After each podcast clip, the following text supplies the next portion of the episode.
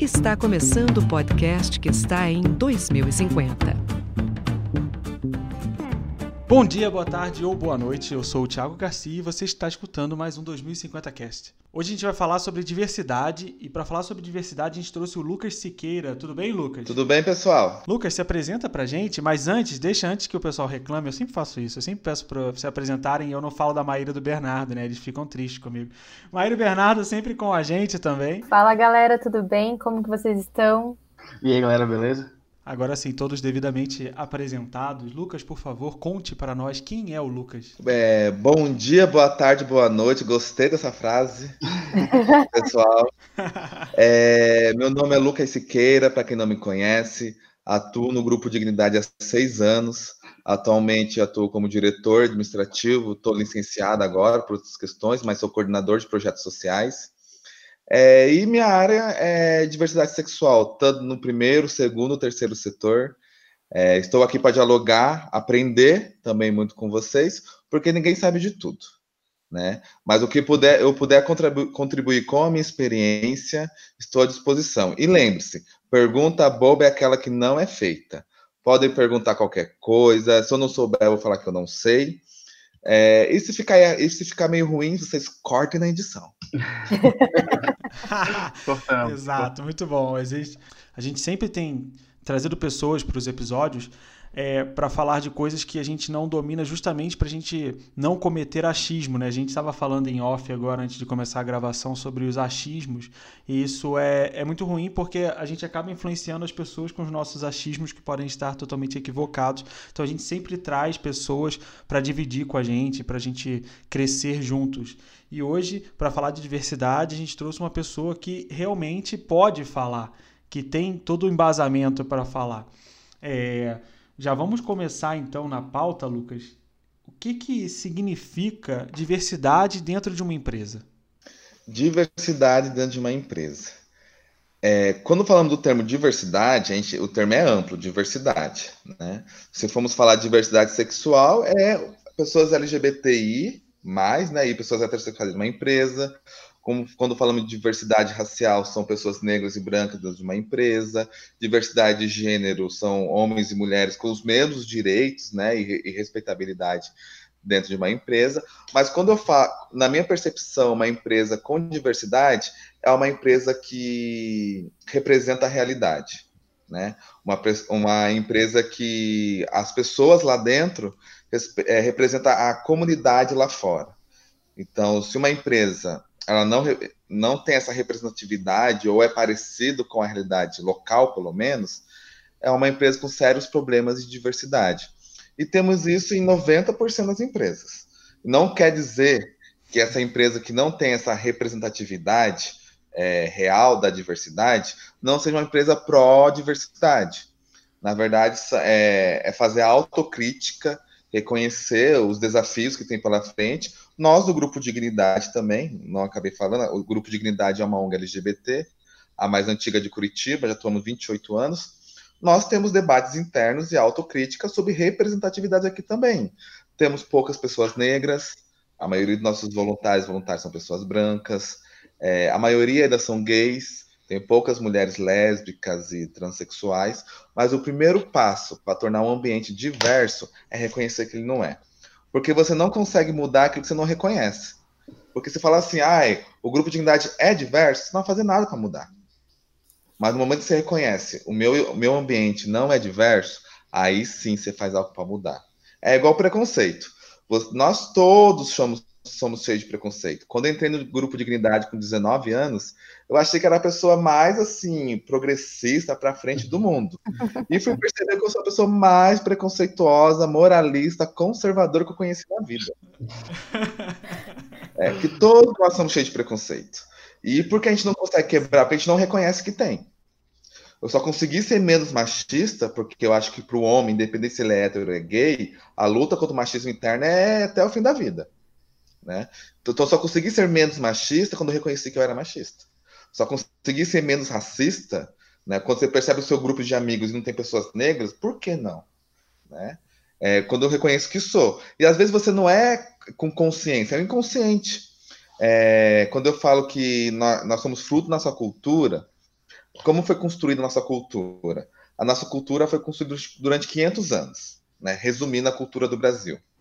Para desconstruir essa cultura, nossa cultura foi uma cultura machista, uma cultura racista, uma cultura homofóbica. Ela foi construída durante 500 anos. Pa para desconstruir essa cultura, talvez demore 500 anos também. Quase o mesmo tempo que ela foi construída. Mas o primeiro passo é perceber que ela. Se a gente não dá o primeiro passo, que é o mais difícil, não é só o mais importante, é o mais difícil, você reconhecer os seus defeitos, a gente não vai conseguir mudar isso. Então, uma empresa diversa é aquela que representa a comunidade local, e que também reconhece que é preciso ser diverso. Você falou, fez um comentário sobre tempo agora, né, de 500 anos e tudo mais, que é o tempo da nossa civilização aqui eh, na América do Sul. É, às vezes as pessoas falam muito sobre a Europa, né? Nossa, como a Europa é desenvolvida, como os povos europeus estão à nossa frente. Eles têm mil anos, né? Eles estão 500 anos na nossa frente, mais ou menos. Então, é, essa questão do tempo é importante para, claro, para amadurecer uma, uma civilização. A tecnologia, ela ajuda mais do que atrapalha, eu acho. Cultura mudando, enfim, isso são assuntos que a gente vai tocar lá na frente. Maíra e Bernardo, algum comentário sobre a importância de diversidade dentro da empresa? Na verdade, o que significa diversidade dentro de uma empresa? O que, que significa para vocês? Olha, eu entro muito nessa do, é, do Lucas, né? Do que ele trouxe pra gente. É, até tive uma oportunidade de ter uma palestra com ele dentro da empresa que eu atuo hoje, né? Foi um primeiro passo e a gente viu que realmente foi bem o início, assim. A gente está plantando, plantou uma sementinha dentro da empresa, né? E a gente viu que empresa diversa não é aquela empresa que simplesmente diz que que tem inclusão, né? Que todo mundo está incluído, que tem mulher, que tem isso, que tem aquilo. A gente acaba, quando a gente começa a olhar para dentro, a gente percebe que não é bem assim. Que tá bom, beleza, a gente tem bastante mulheres atuando, mas e mulheres em cargo de, de diretoria ou em cargos gerenciais? A proporção ainda é muito baixa. É, pessoas gays, né, que tem, que a gente sabe que tem na nossa equipe, no nosso time, mas são pessoas que muitas muitas vezes acabam sendo é, não sendo elas mesmas dentro do ambiente da empresa, por medo, por vergonha, por pensar que não vai ser bem aceito. E eu tenho amigos dentro da empresa que são assim, que se você olhar, você fala, puxa, ele tenta se comportar de uma maneira que, que seja hétero, vamos dizer, né? Para não se diferenciar tanto das pessoas. E aí você olhar para dentro e falar, puxa, é, o caminho é muito longo, a gente tem que realmente começar, dar primeiro o start, mesmo que você não vá mudar logo, como o Lucas falou. Talvez a gente leve mais 500 anos, ou às vezes mais, até para conseguir desconstruir vários conceitos né, da nossa sociedade, da nossa cultura. Mas de alguma, de alguma maneira você tem que começar. Né? E eu acho que isso agrega muito para todas as equipes e para toda, toda a empresa, né? Como também como reconhecer o ser humano, né? Sim. É, só trazendo aqui que a gente abordou, é, comparando a de, a, o Brasil com a Europa. Eu vou trazer uma comparação mais próxima que o pessoal gosta muito de usar, que é os Estados Unidos. Uhum. Né? Nada contra os Estados Unidos, se me oferecer um emprego, vou morar lá, linda. É, nada contra, não sou anticapitalista. É, mas a democracia dos Estados Unidos tem, em média, 300 anos. A democracia dos Estados Unidos tem, em média, 300 anos. A democracia do Brasil, 100%, como conhecemos hoje, ela tem 30 anos. É, é muito anos. pouco. Né? Então a gente não pode comparar. É uma comparação assim. Você pode fazer, claro, nós temos que pegar o que é de bom lá fora para tentar implementar aqui dentro, de acordo com nossas possibilidades, com certeza. Né? Só que não dá para comparar de igual para igual. Né? Um país que tem 300 anos de democracia, em que pessoas podem votar. o nosso país foi o último a abolir a escravidão. Né? Enquanto no, nos Estados Unidos houve uma guerra civil interna, né? Quando o Lincoln foi presidente pela abolição. Então, assim, é, não que é pior ou, menor, ou melhor. Por exemplo, apesar dos Estados Unidos ter uma democracia de 300 anos e o Brasil de 30, nós aprovamos o casamento, a adoção, a mudança de nome de pessoas trans e a criminalização da homofobia muito antes dos Estados Unidos. Então, a gente pode observar a qualidade da, da democracia brasileira, né? É, eu admiro muito nossa democracia, tenho críticas inúmeras. mas admiro muito o processo que ela é construída e a resistência que ela tem, né? De ameaça de golpe atrás de golpe, não de tal governo, de tal governo. É, mas as instituições têm com muitas críticas da, da própria população, mas existe uma, um segmento muito forte que defende as instituições democráticas. E eu trago esse assunto porque não existe diversidade em democracia. É impossível. São antagônicas. Não é possível. Uhum. Né? Então, só trazendo esse adendo, não existe diversidade sem democracia. É, tu estava falando de diversidade na empresa. Eu acho que, tirando por mim, eu acho que de, de diversidade na empresa não é só um, um Posso estar falando besteira, mas eu não acho que é um ato de, é de caridade, um ato de, de bondade. Até para a empresa é bom também ter diversos, diversas pessoas. Até a gente até conversou sobre isso várias vezes. Tipo, várias pessoas de diferentes lugares, de diferentes cabeças, é, vão pensar de diferente, claro. Então, vão ter tipo vários lados, vários pontos de, de, de vista, né? Então, acho que é até bom para a empresa. E eu, eu lembro que eu tinha eu vi um, há um tempo, não sei quanto tempo atrás, um, uma entrevista do, acho que do diretor de RH, o diretor de RH do, é do Google, que eles usam isso como muito como uma estratégia de marketing dele, porque eles querem sim pessoas diferentes lá, até para pensar difer diferente, porque o público dele também é, de, é, é, é diferente. Não adianta ele ter um, umas pessoas do mesmo padrão é, se o público deles, os clientes deles são todos diferentes. Como é que eles vão pensar com, com a cabeça do, é, do, do, do, público dele e, e, do cliente. Então, sim, acho que ajuda muito a empresa também. Como disse o Bernardo, na minha opinião, um gestor né, de empresa que não vê a, a diversidade como estratégia de mercado deveria ser demitido, né? pensando em lucro e produção. Uhum. Nem, vamos chegar na questão da responsabilidade social. Né? Mas pensando em mercado, o gestor que não vê a diversidade como estratégia de mercado deveria ser demitido a uma pessoa que ficou para trás, não vê o futuro e muito menos o presente. Né? É, então, como o Bernardo fala, eu sempre brinco com a, o tripé da diversidade nas empresas. Que o primeiro é o seu produto ou serviço respeitar a diversidade sexual, né? Se o seu produto, por exemplo, um shampoo, ele também é feito para a população LGBT, tal, tal, né? Se, se sua propaganda, por mais que pode ser um público específico, não desrespeita a diversidade, né? não desrespeita. Então, para como a propaganda e divulgação do seu produto é feita, né? O uhum. segundo é, não adianta no mês de, junho as empresas colorirem as suas marcas no Facebook de, do arco-íris e não terem funcionários LGBT. É então, o segundo tripé é a, o seu time o seu time é diverso, sim ou não? Então, como você pode defender algo que não tem dentro de casa? Né? Por isso que eu uhum. falo que no grupo de dignidade temos essa crítica interna, se nós defendemos a diversidade, os nossos colaboradores e voluntários têm que representar essa diversidade. Então, eu não posso caracterizar como uma empresa inclusiva, né, com respeito à diversidade. E, em terceiro, em terceiro, e o terceiro pé da, do tripé da diversidade empresarial está a responsabilidade social. Como o Bernardo disse, é, as empresas ganham muito com a sociedade, ganham muito dinheiro. Qual o retorno social que elas dão? Né?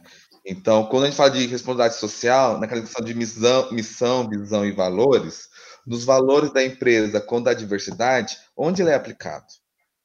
Uhum. Quando eu falo de responsabilidade social, não adianta eu ter funcionários LGBT, mas que todos vieram de classe média, de classe média alta, em que o pai aceita, tem curso de inglês, graduação e pós. Isso não é responsabilidade social. Isso é estratégia de mercado. Eu tenho um, um, uma equipe diversa, porque eu tenho um olhar mais diverso e quero alcançar um público mais diverso. Mas quando eu falo de responsabilidade social, é abrir a minha empresa seja financiando projetos sociais, sendo, seja abrindo cotas de emprego, né? É, quando eu tenho essa responsabilidade social, como a minha empresa contribui para o diminuimento, a diminuição da homofobia na sociedade. Por exemplo, é, vou usar a letrinha que mais sofre preconceito no LGBT. Claro, cada um sabe a dor e delícia de ser o que é, não estou aqui comparando dores ou sofrimento, mas que nas estatísticas sofrem mais, tem mais desemprego, mais barreiras, são as pessoas trans. Né? Como uma empresa diz, ah, eu sou uma, uma empresa inclusiva, quer contratar pessoas trans. É, e chega lá, as barreiras do RH começam por ali. Não respeita o nome social, não entende que 90%, 90 das pessoas trans não terminaram o ensino médio por causa do preconceito. É, então, como pode ser que minha na empresa é inclusiva, sendo que a, a porta do RH ainda é muito estreita? Né? Então, isso que eu falo, meu, quando eu falo do tripé da diversidade empresarial, é o meu produto e serviço, meus produtos e serviços divulgados de forma respeitosa, é, dentro da minha empresa, ter colaboradores LGBTI, e o terceiro é a minha responsabilidade social com a questão LGBTI, que pode ser externa, sendo projetos externos, ou pode ser interno, né, através do meu RH, da participação das empresas, sendo mais inclusivo.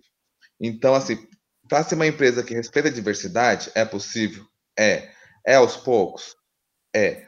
Mas não pode ser para gringo ver. O Renato tocou num, num ponto interessante, antes de você puxar só o próximo tópico, que é é, as empresas veem como caridade e tudo mais. Eu lembrei de uma, de uma coisa de as pessoas às vezes elas confundem só para fazer uma comparação, as pessoas às vezes elas confundem é, cidadania com caridade. É porque tem alguma coisa muito errada na sociedade quando isso acontece, né?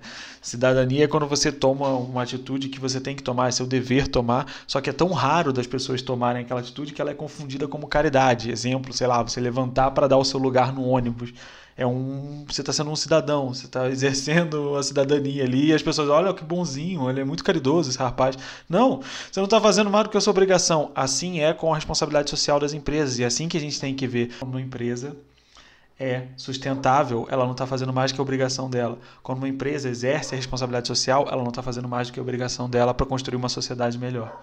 Exatamente. Uma coisa é você é, simplesmente fazer uma vez, pontualmente, como diz o Lucas, né? De mudar só a. colocar o logo colorido lá, sendo que você depois nunca aborda né, essas, essas questões com seus colaboradores, você nunca é, faz ações ao longo né, do ano ali, ou de, no decorrer dos anos, que realmente vai impactar a sociedade, que realmente vai devolver alguma coisa, né, do que você está tirando ali da sociedade. E às vezes você faz e você só quer um elogio. E não é o, é o que o Thiago falou. Você não precisa receber um elogio por uma coisa que é obrigação sua, porque existe uma responsabilidade social, uma cidadania, né? E puxando já aproveitando esses tópicos que a gente falou, eu já aproveito para puxar o próximo tópico, né, que é sobre qual que é a importância é, de você ter uma empresa diversa, né? diversidade dentro das empresas, por que, que ela é importante? É, hoje, quando eu falo, eu acho que não geração 2000, né, quando eu, eu, tô conhecendo a geração 2000, pessoa que tem 18 anos, nasceu em 2001, 2000, e é muito assustador isso. É verdade. É, exatamente. Isso é verdade. Né? Quando nós vemos essa nova geração, mas vem também um pouco da geração 90, 95, né? Da 80 não tanto, mas faz experiência como o Lucas, tá? É um achismo aqui, como a gente conversou. É experiência de campo. É, as pessoas não compram mais produtos por produtos. Elas compram valores, né? E não valores monetários, né? É, valores humanos. Se eu souber que, por exemplo, uma marca de roupa usou trabalho escravo para sua produção, eu não quero comprar mais. Né? Se eu souber que uma empresa é, financiou fake news, eu não quero mais os serviços delas ou não. Então, uma empresa hoje que não entende a diversidade como, como eu disse antes, né, um valor que toda empresa tem que ter, ela vai ficar para trás no mercado de trabalho, né, no mercado. Ela vai ficar para trás. É, e, e, claro, hoje não só os clientes escolhem as empresas, né? As empresas também escolhem seus clientes. Isso é muito importante falar. Né? Uhum. Então, quando a, a, empresa não, não se importa nem um pouco se seus clientes são homofóbicos, racistas ou machistas, isso fala muito da empresa. Né? Da empresa dos fundadores, dos funcionários. Né? É, então, hoje, a, a diversidade é muito importante porque diz por que essa empresa existe. É, nos, nos eu, eu, falo isso porque eu sou um estudante de administração e adoro estudar essas coisas. É, e, e hoje uma empresa não é fundada apenas para criar lucro. Se uma empresa ela é fundada hoje só para dar lucro, ela vai morrer. Uma hora ela vai morrer. E ela não vai atrair bons profissionais. Uma empresa que não tem valores, ela e não tem, não tem valores, ela não atrai bons, bons colaboradores. Ela vai estar ali com o colaborador, só quer ganhar seu salário e pronto. Não quer desenvolver um bom serviço, não quer desenvolver um bom, é, um bom produto, não quer atender bem, não tem plano de carreira, porque não tem nem perspectiva ali dentro. Então é muito importante essas empresas, além, quando eu falo aqui do aspecto de mercado, se, essa, essas empresas não, não se atentarem a isso, essa nova geração de pensamento, não só a geração de, é, de idade, ano 2000, mas a nova geração de pensamento de consumo, aqui trazendo um pouco do diálogo norte-americano do ecocapitalismo, é, se não se adapta a esse novo, essa nova visão de consumo que respeita a questão de direitos humanos, que respeita o meio ambiente, sustentabilidade, ela vai ficar para trás. Ou essa empresa decide escolher clientes que não se importam para isso. E isso diz muito dela. E para a questão da humanidade, trazendo de novo a responsabilidade social, é, me diz muito sobre essa empresa também, quando ela não se importa com o impacto social que ela tem. Quando, por exemplo, houve aquela, aqueles terríveis, vamos classificar como acidentes, das barragens, e a empresa responsável por essas barragens não deu a mínima para as vítimas, se diz muito sobre essa empresa. Né? É, quando essa mesma empresa teve essa postura e centenas de funcionários se demitiram dessa empresa, é porque eles não estavam lá por causa do salário. Então, hoje em dia, tem que trabalhar a conexão CNPJ e CPF, que é muito importante. Se as empresas não trabalharem essa conexão CPF e CNPJ, como o Darwin já dizia, só sobrevive quem se adapta. Botando também um parênteses, tu começou a falar de, de, de, de trans, eu, agora que eu vi, essa semana, eu acho, semana passada, na verdade, acho que a Natura ou a Avon é, contratou, né, uma, uma digital influencer trans. E aí eu acho que ela foi. Uma senhora, não é, Bernardo? Qual foi? Isso. E aí a galera caiu matando, né? Porque ah, é, é aquele, que, aquela frase que bastante usa, tipo, é quem não lacra não lucra, quem não lacra. Quem lacra não lucra, né? Então, depois de, sei lá, quantos anos a gente conseguiu, a gente que trabalha no, no marketing, na, na, na parte do marketing da empresa, depois de quantos anos que a gente viu uma trans é, representar uma empresa.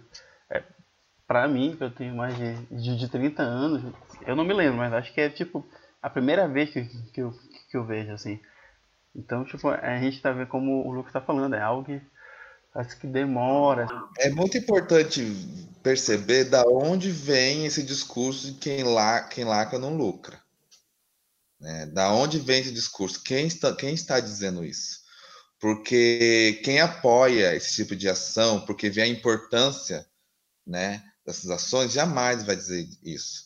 Mas quem é contra a inclusão dessas pessoas, quem é contra essa causa, vai usar esse discurso. Quem lacra não lucra. E eu acho, eu não vejo forma de lacrar, não, porque existem várias outras formas de lacração assim, que as empresas não precisavam se expor.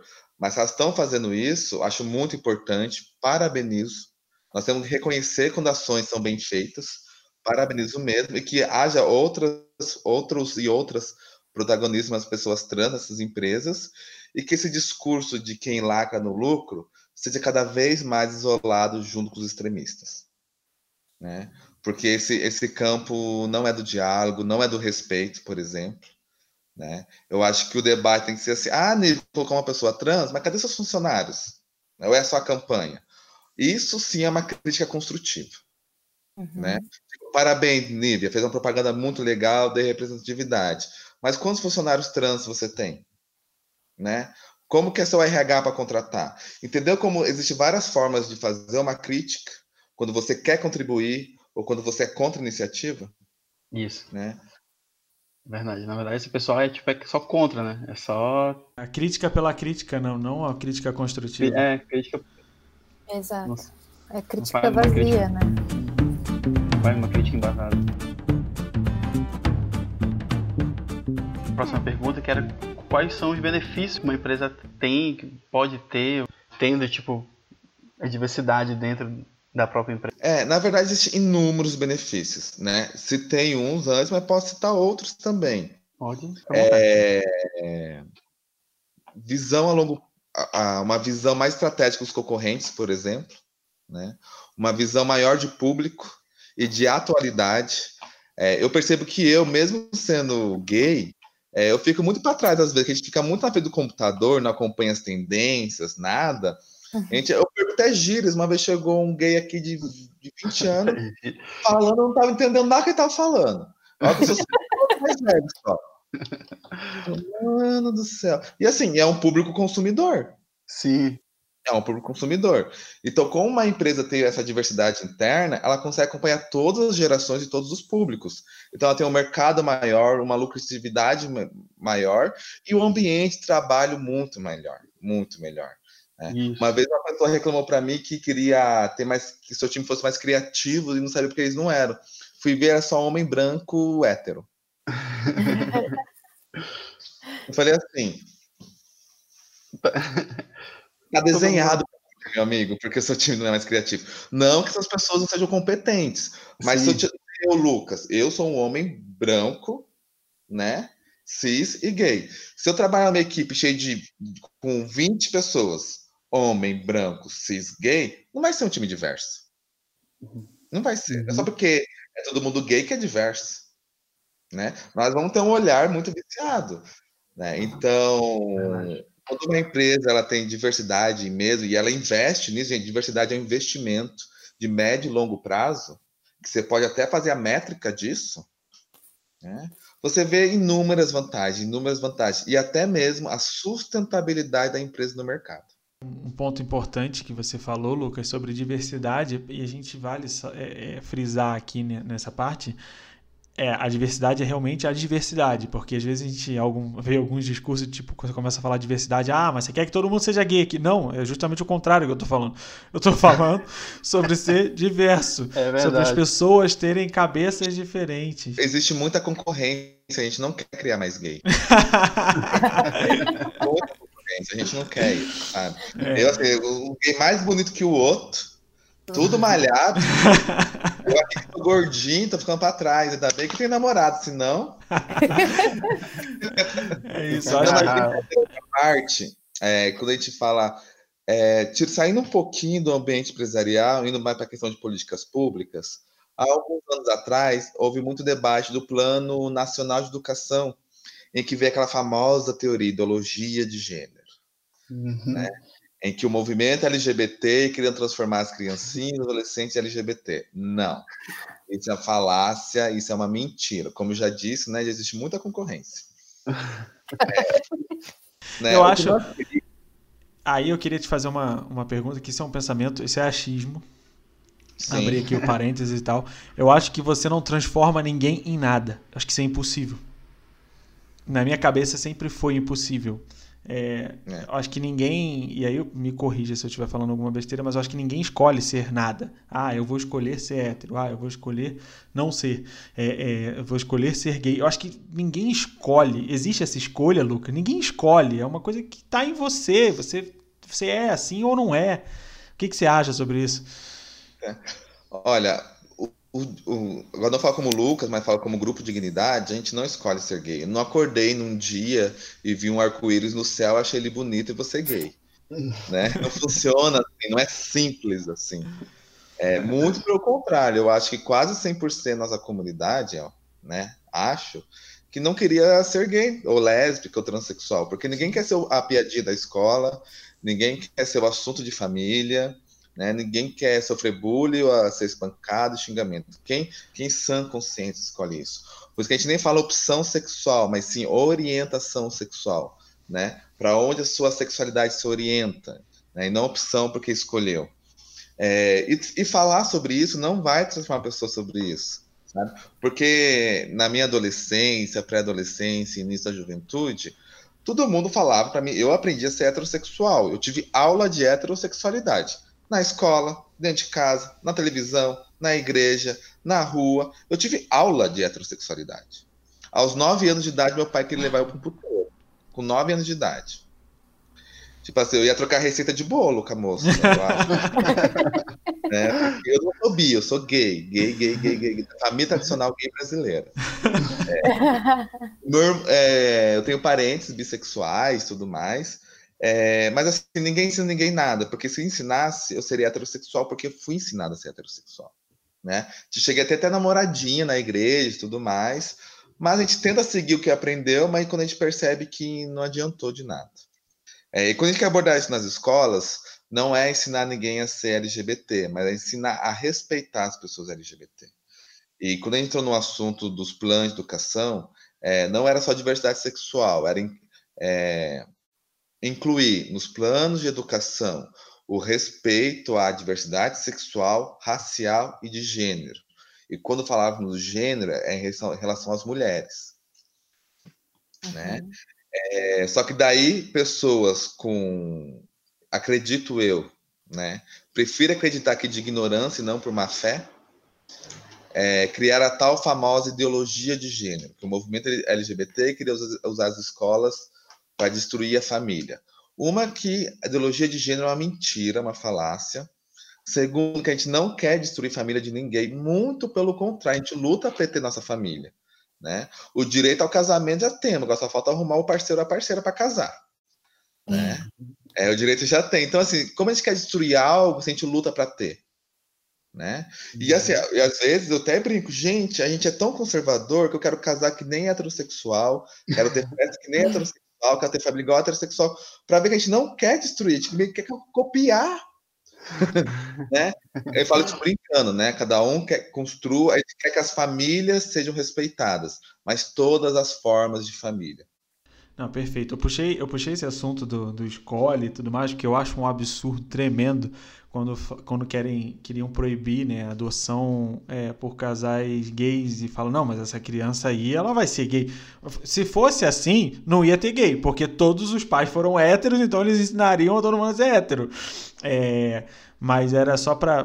Perfeito seu comentário, é perfeito no caso para mim, porque eu tenho o mesmo alinhamento na minha cabeça, então eu achei muito é, é, é, bem, bem dito o que você falou, porque é exatamente isso, né? Se alguém pudesse em sã consciência escolher, essa pessoa escolher sofrer tudo que sofre, principalmente na fase de infância e adolescência. Eu lembro que a gente conversou com a Carol, do, do, do, do a youtuber, e aí ela, ela, falou que várias pessoas mandam mensagem, e são mulheres de uhum. 40 anos, 50 anos. Tem um episódio aí para trás. Tiveram isso. casamento, tiveram filhos, tiveram casamento com, com homens, tiveram filhos, mas é, viram que não era aquilo, né? E aí eu vi, é, depois se, se casaram com, com, com outra mulher ou, ou, ou namorado. E aí eu, eu me lembro que eu, que eu, li também um tempo atrás que a próxima geração é, vão se soltar mais, né? Porque a, a geração passada dos nossos pais e dos nossos avós nossos avós, eu fico imaginando quantos deles eram homossexuais e não e não saíram e tipo e ficaram na, na, naquela vidinha de se casar aos 15, por exemplo, minha avó casou com 15 anos e tal, teve filha com 17. Vai saber se, se, se quantas pessoas tiveram não quiseram se soltar por medo de represália, de pegar porrada, não sei o quê. Então eu, eu li que o cara falou, ah, acredito que a próxima geração que vier vão vir mais pessoas é, bissexuais, homossexuais, porque elas vão, vão querer se soltar mais, vão querer. Ah, não vou mais me, me, me ficar aqui só porque estão falando que é pra ser hétero, que é pra gostar de homem, gostar de mulher e é isso. Não, acho que vale muito isso. É assim, pessoal, eu sempre falo que existem dois armários. O primeiro é o que você se assume para você se aceita, né? É, que é o pior. É o pior, é o mais difícil, é o que mais dói muitas vezes, não fisicamente, mas emocionalmente, psicologicamente. Por quê? Da homofobia externa da rua, você pode até tentar mentir, enganar ou até mesmo fugir. Mas como fugir de uma homofobia internalizada? Né? Que implantaram isso na você, que você é errado, que você vai. Eu passei por isso. Eu vim família cristã, evangélica, ainda sou, mas totalmente ressignificado. É, é horrível é horrível, a sua autoestima acaba, pensamento suicida vem, você pede para morrer. Você pede para porque é uma tor porque assim, imagina ser uma tortura é 24 horas por dia, 7 dias por semana, 30 dias por mês e 30, 365 dias por ano. É assim que funciona, né? Tanto que quanto mais alguns alguns especialistas dizem que quanto mais tempo no armário você fica, né, não se aceitando, a gente faz de primeiro armário, mais é, consequências psicológicas você vai ter. Você vai ter. Né? Eu, quando me aceitei, até hoje faço terapia, não só por causa disso, claro, né? Mas por muito tempo abordei essas questões de amor próprio, porque você acaba com o seu amor próprio. Você acaba. Você não vive mais para você, você vive em prol do outro. Você vive, quando você não se aceita, você não, você não vive em prol da sua felicidade. Você vive em prol da felicidade do outro. E quando você faz isso, você se mata. Eu tô assistindo isso, é, um off, um tópico aqui fora. É, tem uma série na Netflix que é Finalmente Sim, que eles fazem casamentos de pessoas que não podem casar, enfim, tudo mais. E eles dão essa festa de casamento para as pessoas. E aí eu comecei a assistir, falei, gostei, porque eu tô, né, me planejando para casar e tal. E aí eles colocaram vários episódios de casais gays. E é muito engraçado porque para mim eu tô entrando em contato com uma realidade que eu não fazia, não tinha noção assim, de tipo dois homens assim já de 40 e poucos anos, 50 anos, falam: "Não, eu quero casar, mas eu tenho a gente tem medo de casar porque a gente tem medo de não ver ninguém no nosso casamento. Nenhuma família nossa, na minha mãe não aceita, minha mãe diz que eu sou endiabrado, que minha alma é isso, não sei o quê. E o cara, tipo, ele, ah, eu me, me visto, tipo, de hétero. Na rua, no trabalho, eu sou como um cara hétero. Né? E até a, a, a, o crescimento do cara ali pra, tipo, parar de usar uma roupa só preta pra uma roupa, tipo, toda cheia de brilho, que é o que representa o cara, é absurdo, assim. Você fala, gente, parece um negócio tão óbvio, mas a gente não tem noção do que, que os caras vivem, né? Do que vocês passam. Não tenho a menor ideia, por isso que foi legal ter esse depoimento do Lucas gravado aí, porque a gente tem certeza que muitas pessoas que nunca pararam para pensar nisso vão pensar e se colocar no lugar do outro, né? Praticar um pouquinho de empatia, de tipo, puta, você não faz a menor ideia do que é o negócio, de como é. Então é, é, é legal a gente ouvir, assim. É, eu sempre falo, quando a gente consegue se aceitar, eu Brinco que, claro que hoje não lembro a data exata, mas eu lembro o sentimento, a sensação. A sensação de sair um piano às suas costas, de sair aquela culpa. É, parece o, o, o, mundo era meio opaco, agora consegue ter cores. E é mais ou menos assim que acontece. É incrível, é incrível. Parece que se começa a viver de verdade. Claro que daí para frente você tem que começar a trabalhar as consequências da homofobia internalizada, né? É, se empoderar, né? Se necessário, fazer terapia, se necessário, ter pessoas que não têm necessidade, se amar, fazer coisas que você gosta.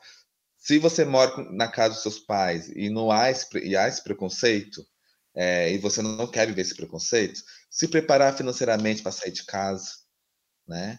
É, então, a, a, todo esse preparo, deve a gente se assumir para a sociedade, se apresentar, como a gente fosse Sabe aquela época em que a moça era apresentada para o noivo, que estava pronto para casar? É a gente se apresentar para a sociedade, né? Oi, sou gay. É inc... Eu acho incrível, é um absurdo. Acho incrível.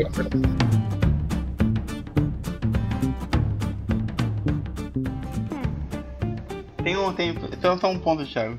É, que eu fiz a pergunta para ele sobre os benefícios e tal de uma empresa ter é, maior diversidade. Ele falou do tipo do ambiente.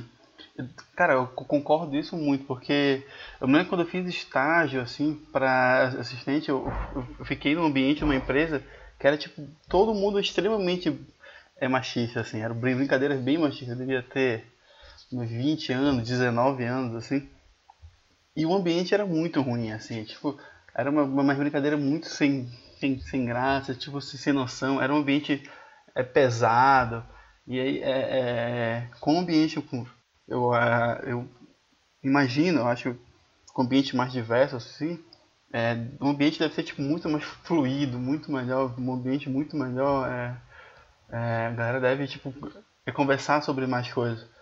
É, poucas empresas eu, eu trabalhei assim, em um ambiente que tinha uma diversidade muito grande. É, quando a gente é, trabalhou junto, nosso setor, assim, querendo ou não, é uma diversidade. Né? Eu sou de Belém, Thiago do Rio, a, a Maíra daqui de, de Curitiba, é, a gente tinha um ponto de vista muito diferente de muitas coisas. Então, tipo, isso era, era muito bom, porque a, Meira falava uma coisa, eu falava outra, o Thiago falava outra, fora as gírias que a gente é, sempre trocava, um pegava, um pegava a gíria do outro, assim.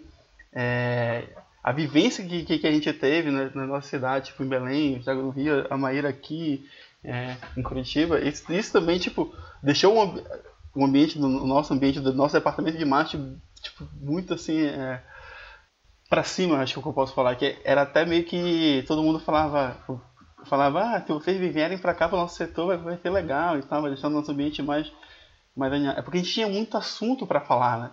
Tipo, a gente falava muita coisa, assim, era muito assunto, muito assunto. E eu acredito que, assim, não era um ambiente, um ambiente muito diverso, mas tendo nós três de diferentes cidades, daí, daí que saiu o nosso podcast, né? E a gente teve outras realidades, fora a, a diferença de idade, né, também. Eu sou mais nova dos dois ali, então você tem aquela coisa que você já está mais em contato com pessoas mais novas e outras mais velhas, e, e uma vai agregando a outra, e isso que a realmente cultural, cresce. né? É.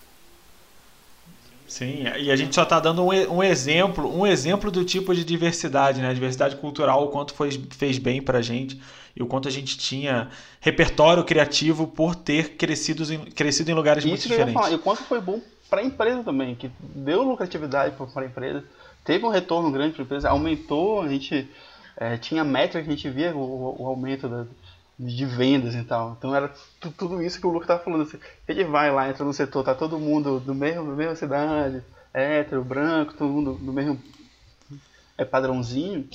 É, chega uma hora que vai tipo acabar, né? Vai acabar o, a criatividade, porque tipo, tá todo mundo pensando a mesma coisa, todo mundo... Pra para voltar aqui, e, e, o Bernardo conseguiu voltar porque ele está falando da empresa, mas para voltar, Lucas, é, quais são as dificuldades e por onde começar? E aí, por onde começar depois que você falar, eu tenho uma, uma pergunta como gestor também para fazer. É, mas quais são as maiores dificuldades e por onde as empresas podem começar a resolver essas dificuldades? Você diz, Thiago, as dificuldades dentro das empresas? As dificuldades dentro das empresas, isso. Ah, eu quero implementar um, um, um, setor mais diverso aqui, eu quero que a empresa passe a ser mais diversa. Quais são as dificuldades que eu, por exemplo, sei lá, do RH ou do marketing ou de qualquer outro setor, venho a encontrar para isso? Além do preconceito que deve ser a maior de todos.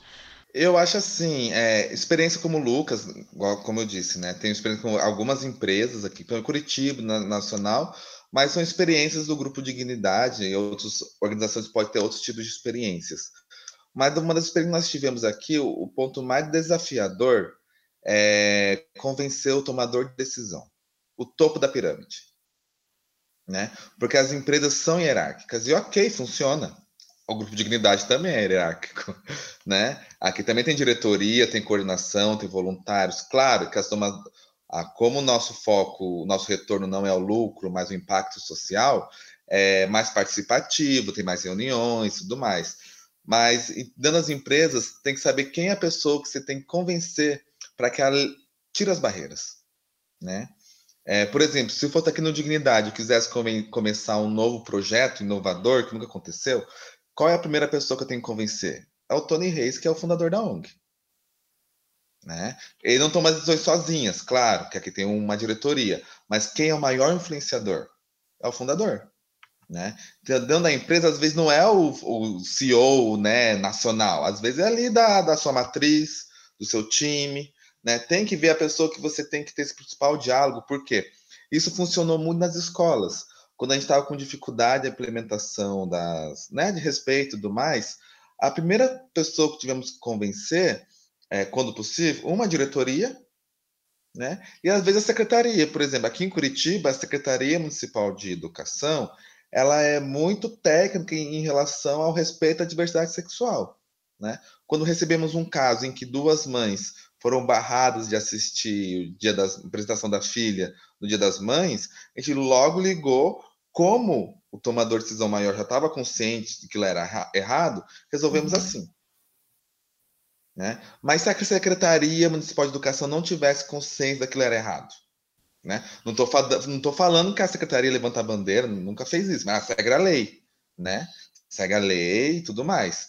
E se ela não tivesse ciência disso, a gente não tinha resolvido em menos de duas horas resolvemos isso. Menos de duas horas. Né? Uma, um, algo que a gente tive, tivemos uma relação com o Estado. A gente sabe que o Estado é moroso. Né? Então, esse, né? Então, isso das empresas também é muito importante. Quando eu falo de estratégico, né? Eu quero implementar a diversidade na minha empresa. Qual é o primeiro passo estratégico, né? quem que é o tomador de decisão que pode me ajudar? Né? Às vezes eu mesmo sou o tomador de decisão e não sei disso, mas às vezes não sou eu, né? De fato, na ONG, em alguns aspectos sou eu e outros não sou eu. Todo líder também é liderado, né? Todo líder também é liderado. Então, qual é a pessoa que pode me ajudar? É o gerente, né? Da é o gerente da firma, é o CEO, porque cada empresa tem um nome diferente, né? O coordenador, CEO, gerente, igual os nomes em inglês chique. É... Como que chama na sua empresa, Maíra, quem, quando é o chefe do setor? Head. Head, essa é nova. Então, agora, lá na empresa é gerente e coordenador e o CEO. Ah, na sua, Thiago, como que é? Head. É diretor, coordenador. Tem um ou outro que se chama de head. Não, sou head de o tal cara, coisa, mas é só coordenador. Eu, é, eu, pergunto é, porque. É, assim, eu sou o cabeça da. É, eu pergunto porque assim, nas empresas não é equipe, é time. Uhum. Não é experiências, é case. Eu tô aprendendo é, também. É, é isso. Mas eu tô tirando a brincadeira, né? Mas é isso. Saber quem, quem é o ponto estratégico para você começar a implementar as políticas internas de diversidade. Isso é muito importante. Só de boa vontade não se faz transformação. É preciso alinhar boa vontade com estratégia. Tem que ter ação, né? Para fazer acontecer. Legal. Por, por, onde começar, né? A minha pergunta era: é, eu, sou, eu sou gestor hoje de 12 pessoas. É, eu já assumi a equipe com, com essas pessoas lá, eu não montei esse time. É, quando teve, teve uma vaga que a gente teve que, que fazer uma troca e teve um processo seletivo, o que, que eu achei de dificuldade aqui, e aí me corrija caso eu fale alguma besteira. É, quando a gente for fazer um processo seletivo, por exemplo, não apareceu nenhum negro na entrevista.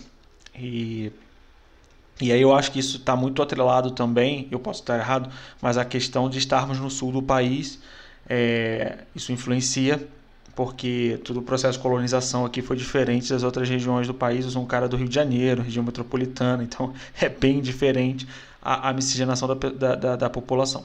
É, mas assim, na empresa é difícil você ver negros, e aí sim, é, eu acho que isso é aquela questão histórica que a gente tem, mas além disso, a questão histórica de ter sido colonizado o sul do país por, por basicamente europeus, é, mas assim, quando eu estava fazendo o processo seletivo, não passou pela minha cabeça de tipo, eu preciso contratar alguém é, de orientação sexual diferente porque o meu time não tem ninguém e somos 12 pessoas. Isso não, não passou pela minha cabeça. É, e eu não sei se deveria ter passado, ou se passou, eu falei assim, nossa, mas aí eu estou tratando a pessoa como cota. É muito complicado para quem está nessa posição, e aí eu gostaria de escutar você um pouco falar sobre isso. É que assim, se criou um tabu em cima do nome, do nome cota que Jesus do céu. Né? é bom, se é bom criou um tabu isso. em cima, assim, não na área das empresas, na área pública. Eu sou a favor, um dia a gente pode fazer um debate sobre isso também. É, eu sou, a questão das cotas são necessárias, mas cotas são paliativas, não são plano de governo, nem de médio e longo prazo. Elas são essenciais para curto prazo, mas para médio e longo prazo é preciso ter um plano de mandato, um plano de governo. É, sobre abrir as vagas e não aparecer pessoas diversas. É, o primeiro pergunta sempre faz aonde essas vagas são divulgadas. Né? É o primeiro passo.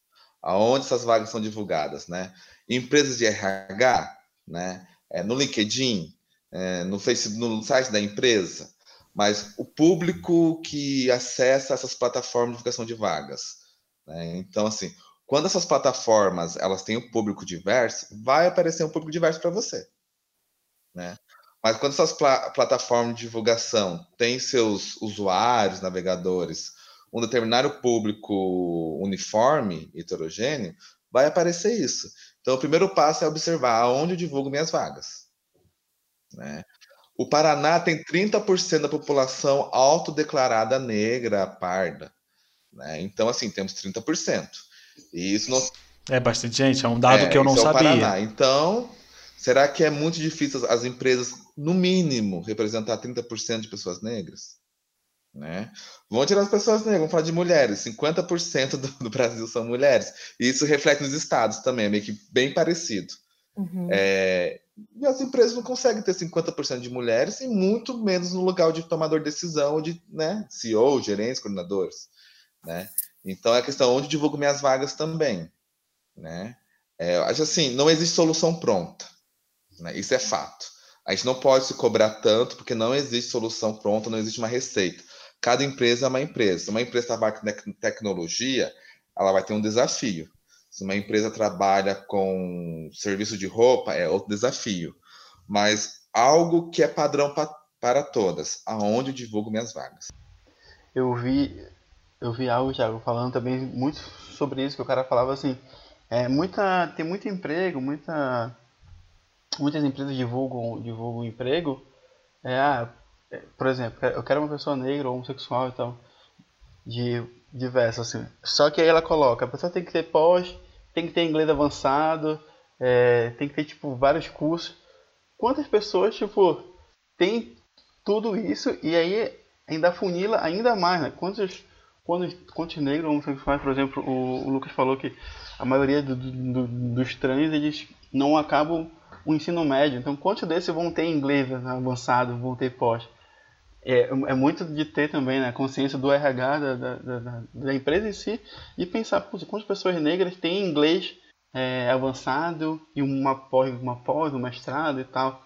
É, é, vai afunilando ainda mais, aí é muito difícil ainda de, de ter. Sim, é, isso que nós falamos sobre responsabilidade social.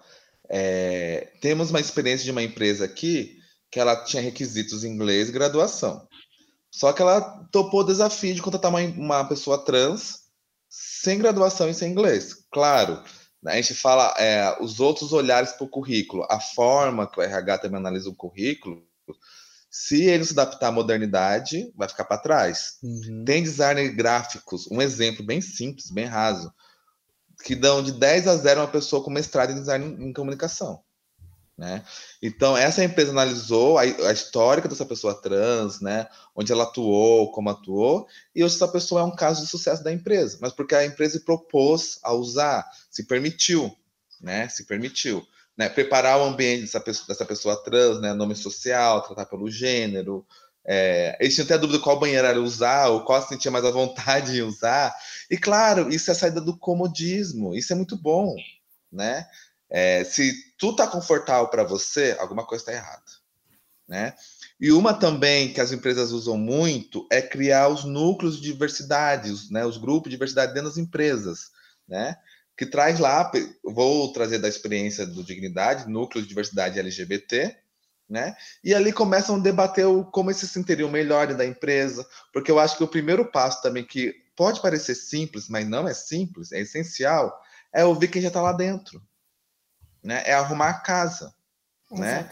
Não só pensar nas visitas, os novos membros, mas no atual. Então, assim, existe várias, igual, como eu disse antes, Thiago, não existe uma receita pronta. Não existe, uhum. né? Mas existe exemplos de outras empresas que, né? A questão do grupo de diversidade nas empresas, é, onde divulgo minhas vagas, né? Ou usar, quando diz cota, mas ou usar lá das 10 vagas abertas, eu vou usar uma para um outro perfil, requisito totalmente diferente, né? Não precisa ser, é, vamos, se o nome é difícil, vamos colocar lá é, uma experiência, uma, um ponto fora da curva, uma, coisa, uma exceção, uhum. né? Um uhum. experimento, né? Um plano piloto, mas é preciso usar, é preciso arriscar. Pode dar certo? Pode. Pode dar errado? Pode. Mas a gente nunca vai saber se não tentar. Lucas, eu queria saber mais um pouco do que o grupo de dignidade faz, assim. Se eu quero, tipo, eu tenho uma empresa, quero chamar o grupo de dignidade, que é, vou tentar resumir bastante aqui para não ficar até chato, né?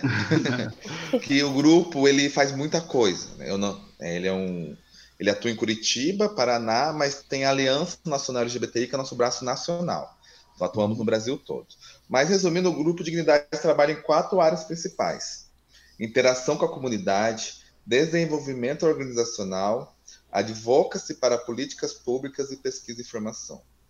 A área de interação com a comunidade, o próprio nome já diz, interação com a comunidade, né? Realizamos a Marcha para a Diversidade, palestras em escolas, universidades e empresas, como somos convidados, festas culturais, né? Então, tudo que envolve a comunidade local. A área de desenvolvimento organizacional é o serviço que a ONG oferece para a comunidade de forma 100% gratuita. Né? Oferecemos atendimento psicológico, orientação jurídica, encaminhamento social, grupos de apoio, rodas de conversa, é, questão de prevenção a HIV/AIDS e outros ISTs, porque não se fala sobre prevenção para a comunidade LGBT. Então, é todo o nosso serviço oferecido à comunidade. A área de advocacy para políticas públicas é o nosso diálogo com o governo, seja ele municipal, estadual, federal, tanto da esfera executiva, legislativa ou judiciária. Né?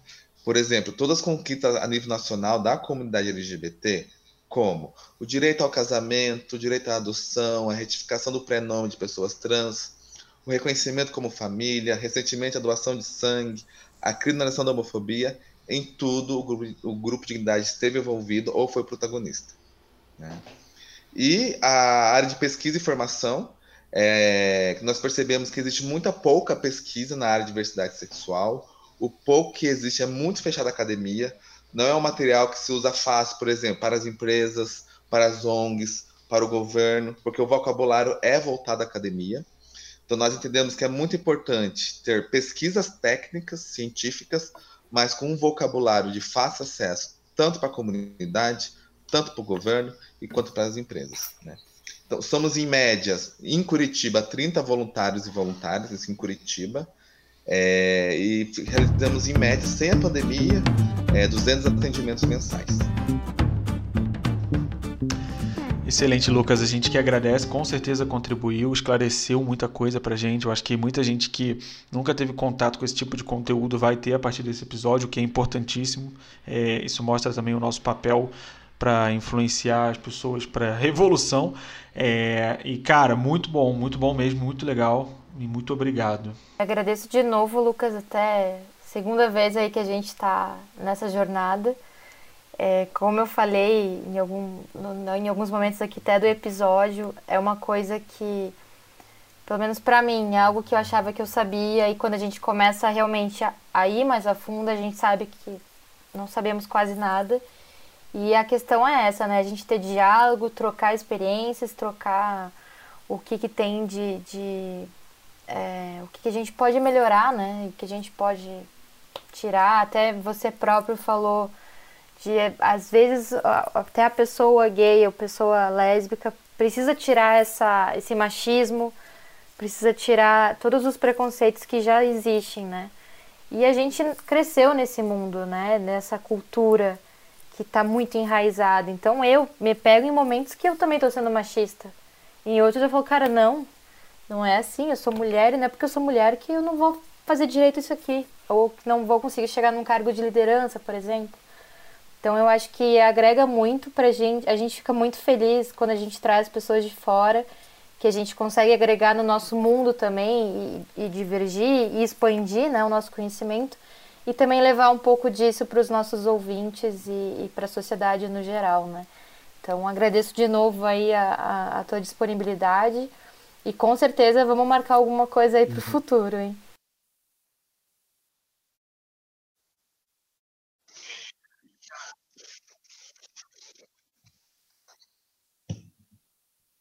Eu agradeço de novo, Lucas, até segunda vez aí que a gente está nessa jornada.